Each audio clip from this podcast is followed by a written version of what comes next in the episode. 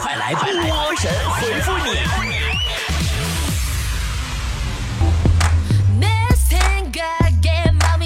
好的，欢迎来到今天的神回复，我是主播波波，有没有想我？我真的觉得这个时候配这个音效挺煞风景的。好啦，来看大家的留言。啊，爱欧文说：“波儿姐，你做资本论断在挣多少钱了？”嗯，我今天看了二零一八的胡润百富榜，虽然我没有能上榜哈，但是这么多年的打拼呢，我终究还是换来了丰硕的成果。截止今天，我的资产仅仅就比马云少了一个亿。嗯，他两千七百亿，我两千七。酸奶美美说：“请问幺七零打头的电话是不是都是诈骗的？好像是吧。”反正我一般接到幺七零开头电话，我接起来就是：“亲人被绑架，请按 A；境外消费，请按二；某宝退款，请按三；快递发现违禁物，请按四；去领导办公室，请按五；嫖娼被抓，请按六；新人证件，请按七。完没等我说完，那边肯定就挂了。北月说。半个月前，我剪了个头发，剪完丑的想哭，怕自己想不通去死，真心想自杀，可是还不敢。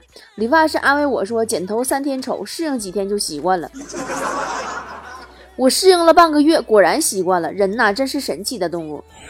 是啊，你现在是不是已经想通了，不怕死了，习惯了丑？程岩说：“波儿姐，我现在特想知道强子睡觉打不打呼噜。”就这么跟你说吧，你们强哥呀，属于很好入睡的那种类型，基本上呢，躺下去不到一分钟就能睡着，跟大熊差不多。打呼噜当然也很厉害喽。上学的时候就老被室友抱怨嘛。后来呀，强子不好意思，都等大家伙都睡着了才上床睡。然而，到了大二的时候，全宿舍都跟着强子一起打呼噜了，仿佛交响乐团一般。贝壳说：“波儿姐，回忆过去，你有什么感觉？”回忆过去，过去的相思忘不了。真的，就是就是吧。回忆过去怎么说呢？有时候，很多时候，回过头看自己曾经写过的东西，就是仿佛穿行于闹市，走着走着，突然发现裤裆早就裂开了一个巨大的口子，那种感觉你懂吗？钱大美女说：“跟男朋友分手的时候，我没哭，放弃，眼泪不是为纠缠准备的。爱情开始总是那么美好，但结局往往是那么的可笑。既然可笑，为何要哭？所以分手时候我没有哭。本以为自己想明白了，释怀了，但看到朱茵再次扮演紫霞，牵着毛驴走出来，我再也控制不住自己，瞬间泪奔。”人家牵毛驴出来，你哭啥呀？咋的？因为那头毛驴长得太像你前男友了。朱迪说：“家里有蟑螂，很绝望，想马上搬家，怎么办？我要不要搬出这个家？”哎，怎么讲呢？家家有本难念的经，我们呢还是劝和不劝离的好。我劝你呀，先过一段时间冷静期，你想想蟑螂的好，想想孩子。娜娜子说。如何才能把人骂了，对方还不生气呢？我发现个事儿哈，只要你在所有就是骂人的词儿前面带上一个哈哈哈哈哈哈哈，就是，比如说哈，哈哈哈哈傻逼，哈哈哈脑残，哈哈哈哈废物，你这样的话，对方不仅不会跟你生气，甚至还会产生一种愉悦感。刘哥哥说。我家我妈唠嗑特牛，打比方，我夸我妈一句：“妈，你真白呀！”我妈肯定回：“哼，这还没洗澡呢。”那你可以问你妈呀，但是妈，你真胖啊！你妈肯定来一句：“哼，这还没吃饱呢。”蛋挞娃娃说：“真的觉得这世界没人懂我，真的好痛苦。”有些人啊，总在抱怨这个世界没有人懂我，真的好痛苦。可一旦呢，有人对他说“我懂你呀”，他又会在心里说“你懂个屁呀”。如果我说你是见人就是矫情，你会取关吗？蓝妹妹说：“刚才好尴尬啊，坐出租车刚上车，嘣的一声放了个巨响的屁，我恨不得有个地缝都钻进去。然后司机抽了口烟，缓缓地说：“屁，是你所吃的食物不屈的灵魂的呐喊。”我瞬间觉得尴尬解除了。司机大哥好文艺呀！你别高兴太早了，人家司机没说吗？说美女呀，屁是你吃的食物不屈的灵魂的呐喊。可是你的呐喊声也太大了吧，我他妈以为爆胎了呢。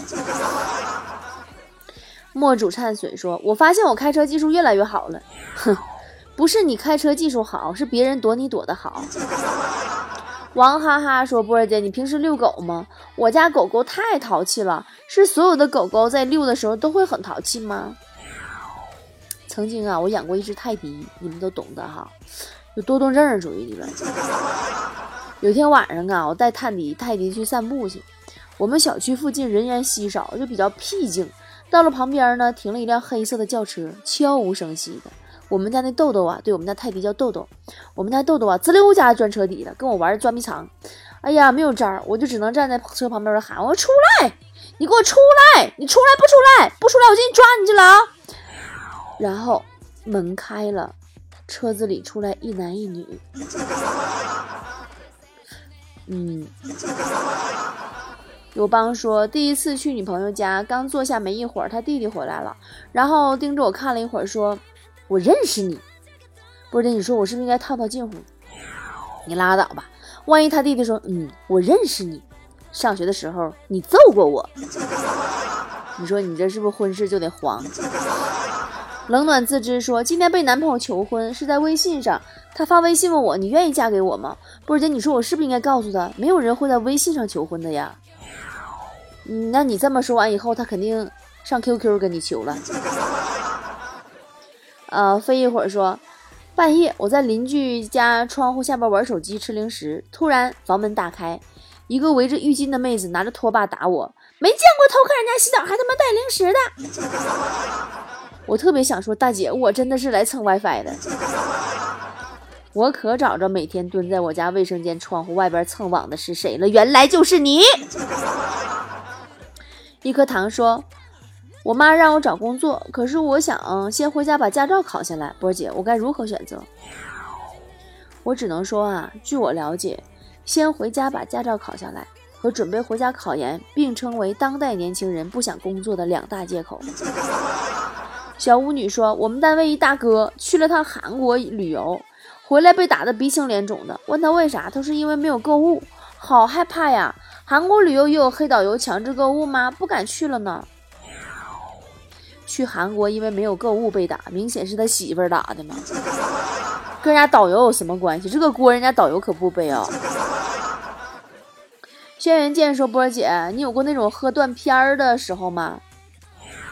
我没有啊。”隔壁老王有过，有回过生日，这哥们喝多了，我们实在弄不动他，就把他带到酒店楼上那个宾馆房间里边，然后呢就通知王嫂过来照顾他。结果王嫂进门那一刻，老王吼了一句：“哎，你那给我给我换个年轻的！” 真的，当时我就知道完了，王哥你摊上事儿，摊上大事儿了。打那以后，我们喝酒再不敢喝多了。阿牛说：“波姐。”你觉得现在人与人之间有信任吗？我觉得人与人之间真的没有信任可言啊！送外卖小哥打电话给我，您的外卖到了，麻烦下楼。我说我下楼没看见你呀，他说嘿嘿，其实我还没到，马上到了。我说嘿嘿，我也没下楼。说好的信任呢？Surprise！大思琪说，朋友点外卖。点了个奶茶，加了所有的配料，真是不知道全是配料的奶茶有什么味道。他咋想的？那估计他是想喝粥，看错店了。小菊说：“波儿姐，我老公出差坐飞机，上飞机前他给我发了条微信，说我登机了，我想配合一下，这回了一条五皇万岁万万岁。这货竟然回我一句说后宫佳丽三千可都安好，我该怎么回他？波儿姐？”你就说后宫佳丽三千，死了两千九百九十九，只剩本宠妃一人了。大橙子说：“现在我们东北已经很冷了，我看同事上班还穿破洞牛仔裤，腿毛冻的那都支棱在外边，很难看。波姐，你说他不冷吗？你仔细看看呀，他支棱在外面的也有可能是毛裤的毛呀。我原来就干过，为了冬天穿破洞的裤子，我在毛裤对应的位置也剪了洞。哇撒哇撒说，最近刚刚找到工作，第一次上班好紧张呀。听说工作就应该多说一些“好的，好的，辛苦啦”这种话是吗？我给你揭秘吧，在工作当中，其实很多话都是背后有含义的。好吗？等于妈的。好的，辛苦等于妈的傻逼。我理解等于我根本没心思听。今天晚上给你啊，等于明天上午查邮件。我说句公道话，等于我跟对方是一伙的，都是为了工作，等于我觉得你就是个人渣。哎，职场无涯，回头是岸呐。刚子说，我暗恋一妹子，想找机会表白。今天她一闺蜜跟我透露说，这个妹子很向往找个暖男做男友。细想一下我的为人处事，倍感自信。我觉得我就是很暖呀。波姐，你说我算不算暖男？暖男还是要看脸的，好不啦？我都看见你微信头像了，你顶多算个热热热狗。小虫说：“波儿姐，我上小学五年级，昨天被同学打了，我告老师，老师说一个巴掌拍不响，让我俩都罚站。回家告诉我妈妈，我妈说吃亏是福。可是我为什么就要挨打呀？我不能还手吗？”你这个问题呀，其实我也一直很纠结。我记得我还跟好多人探讨过。就是说，你家孩子被别人打了，你怎么教育？这个辩论很多，大致啊，就是印象最深的有四个观点。第一个呢，就是用合适的方式告诉他的家长，啊；第二个就是尽量避免正面的冲突；第三个就是如果不是什么大事儿，要懂得吃亏；第四个就是干他。说真的，这些年看到太多就是小孩子伤害小孩子的新闻了，有一个是二零一五年的时候吧。啊，有个小学生因为被同学同桌给欺负了，同桌呢竟然拿笔就戳他那个胳膊，还各种侮辱他，导致神经衰弱，不敢上学，最后严重到一听说上学就浑身发抖。欺负他那个学生家长呢是学校一个老师，所以班主任呐就睁一眼闭一眼，没有对那个欺负那个同学啊做出任何的处理，听之任之啦。然后这个事儿一被爆出来，才对欺负他那个小同学进行了管教。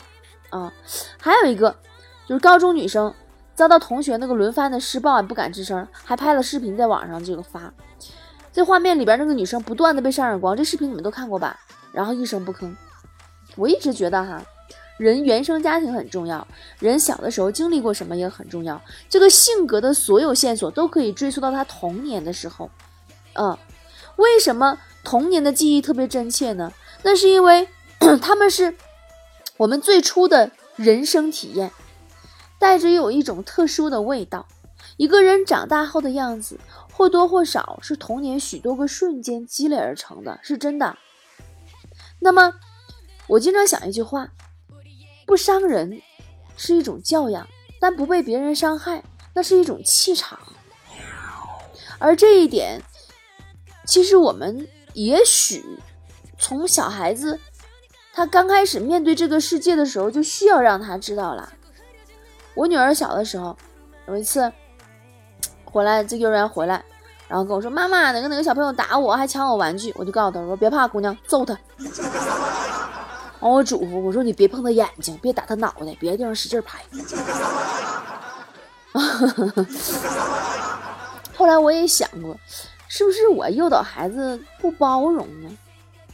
啊，也许那个时候我是有偏激哈，但是我也不赞成从前那个教育方式，就对别人的伤害要忍让，甚至还要以德报怨。可你说，真的实践证明，事实证明，哪有以德报怨呢？当一个人做错了事情，那就是要让他付出代价的。如果他这次打了人，没人管，被包容，他下回还会去打人的。并且他觉得这根本就没什么，我们让他去付代价，让他知道他这样去施暴是不可以的，他是他是真的会被受罚的，或者要接受一些后果的，这是对他好，对他以后的人生负责呀。我觉得被伤害以后不去反抗，会让孩子渐渐失去对这个世界最初的善恶的判断、好坏的判断、原则立场的判断。让伤害的人知道自己不可以随意被伤害，其实这是一种本能呀。所以说，孩子，如果有人打你，你一定要尊重自己的精神和肉体的第一意愿，你不害怕的去反抗，一定要充分的保护好自己，让他们无处可攻，也一定要注意分寸，不让人得逞，但也不让人太伤，不进一寸，也不失一毫。我始终觉得哈，这个世界上从来都是有经纬度的，它不会因为你的忍让而缩水，也不会因为你的强悍而膨胀。你要懂得游刃有余，最好的方式就是内心柔软而有原则和立场，身披铠甲但有爱有温度，做一个勇敢又温暖的孩子，不暖到烫伤自己，也不冷到冻伤身体。如果有人打你，就勇敢的按照自己的方式回击。你回击的越有立场，越掷地有声，你的未来就会越充满坦途。你一定要知道，没有人可以照顾你的一生，爸爸妈妈也不可能陪伴保护你一辈子，而你要学会爱自己，就要从现在开始呀。刚才说多了哈，我们气氛有点尴尬。我们来看下一个宝贝的留言啊。咪咪宝贝说：“该不该跟爱的人展示自己最脆弱的部分呢？那就看到底是不是爱你的人呗。”再这多说一句哈。有些人啊，你要知道一个道理，人家把软弱展示给你，并不是给你用来伤害的，就好像小狗展示给你它的肚皮，不是为了让你一拳打下去的。不行，我这说说怎么又沉重了？维尼说：“波儿姐，我特别想知道你每天早上醒来第一个想法是什么？”我觉得大部分人每天早上醒来第一个念头就是肯定是能不能请假。然后脑子里开始想，自己是头疼、肚子疼、发烧、感冒，还是其他能让领导批假的理由呢？当然，最后还是屁颠屁颠去赶去上班或者上学了。然后呢，周而复始。是的，我就是大部分人。小兰说：“我哥刚才特别不高兴，问他怎么了？他说捡到一条老大老大金项链，真是不理解，为啥捡到金项链还不高兴？那估计就是捡到的地方不太对。如果我没预料差的话，他应该是在自己家床上捡着的。”而且还是男士佩戴的那一种，换你你能高兴得起来吗？深色模式说：“为什么人类要用那么多的时间来睡觉呢？”我经常想哈，说不定睡眠才是人类真正的活动模式，清醒只是为了手机做梦的素材。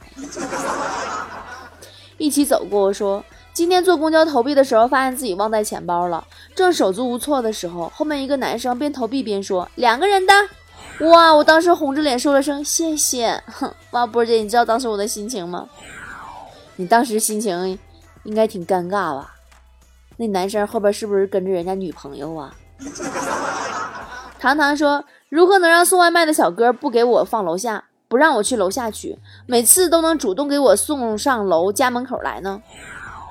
反正我一般我点外卖我就会备注，请送上楼，不送上楼请不要接单。注意叹号，我今天就算饿死，从楼上跳下去都不会下楼拿外卖，特别好用。呃，说到这里，我突然发现就是我有点饿了，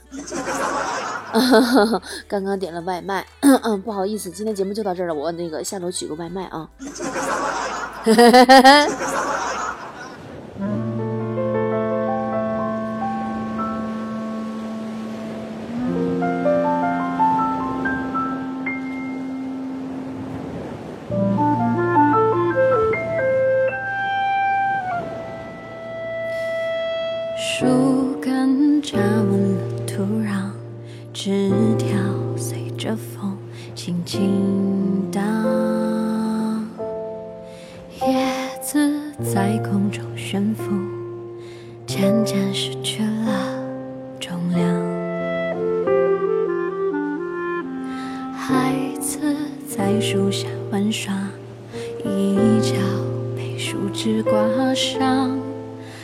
在笑啊，转眼像是梦一场，睁开眼数遍水泥墙。原来这样，离家的孩子到世界流浪，滋长的梦想用双脚丈量。风再大再急，迎着风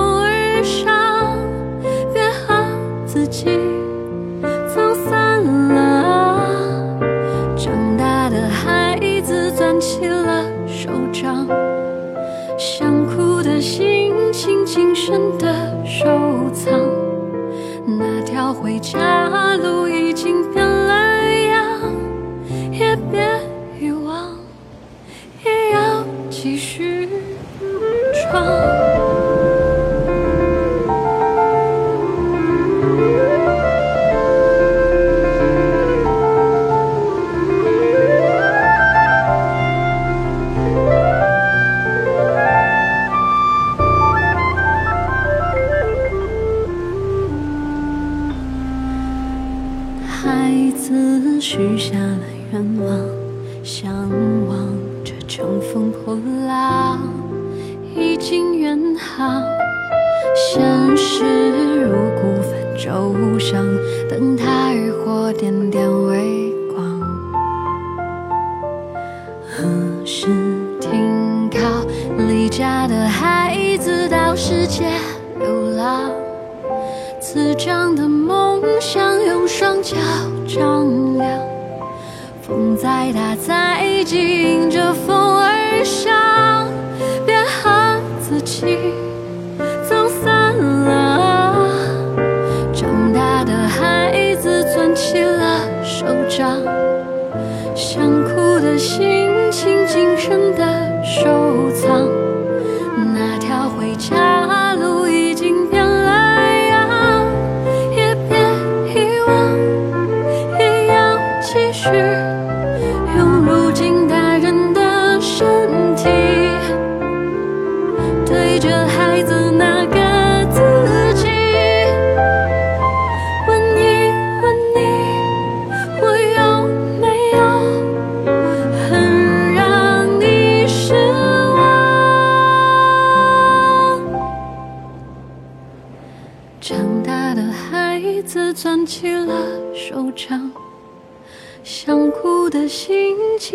真的收藏。那条回家路变得那么长，我不遗忘，我要继续唱。